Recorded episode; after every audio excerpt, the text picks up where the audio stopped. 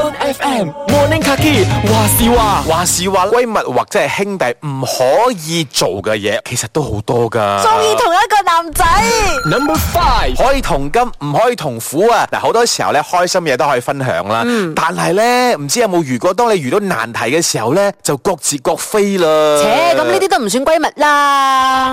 Number Four 妒忌佢比你好，咁有啲人咧、嗯就會吓小氣啲嘅咁樣，好似你覺得哎呀閨蜜好過我，背後做好多小動作嘅。咁我又唔會妒忌閨蜜比我好嘅，但係比我靚呢家嘢咧，我哋就唔一齊 selfie 嘅吓。誒咁你又衰 啦吓， Number Three 從來唔關心對方，將自己擺到好重要，要大家去關注你嗰種。嗱，唔好成日咧當自己係公主咁樣嘅，當其他嘅閨蜜咧就係丫鬟咁樣咧。呀，呢啲咧好慘咧。即係你日你咩都每次自己講晒係咪係啦每咧次？出街嘅時候咧講自己啦，或者幫自己擺喺第一位啦，咁樣其他人咧就要聽你講啦，咁樣。 Number Two 泄漏閨蜜嘅秘密或者泄漏兄弟嘅私啊隱啦。哎呀，呢啲真係唔應該啦。你知。啦，閨蜜同兄弟咧，互相都可能會同大家分享自己私隱嘅嘢噶啦好嘛，心事㗎啦嘛係係咪咪先？是非當人情咁樣咧，你就係一個好賤嘅閨我蜜嚟嘅絕對唔會咁做啦，但係我係被 power bank 嘅 啫啦。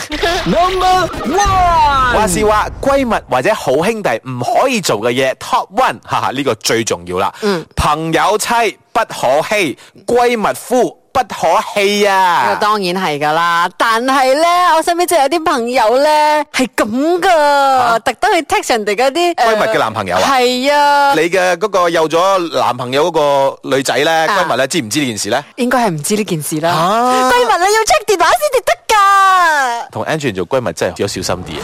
守住朝早七點嘅 One FM Morning Kaki 話事話。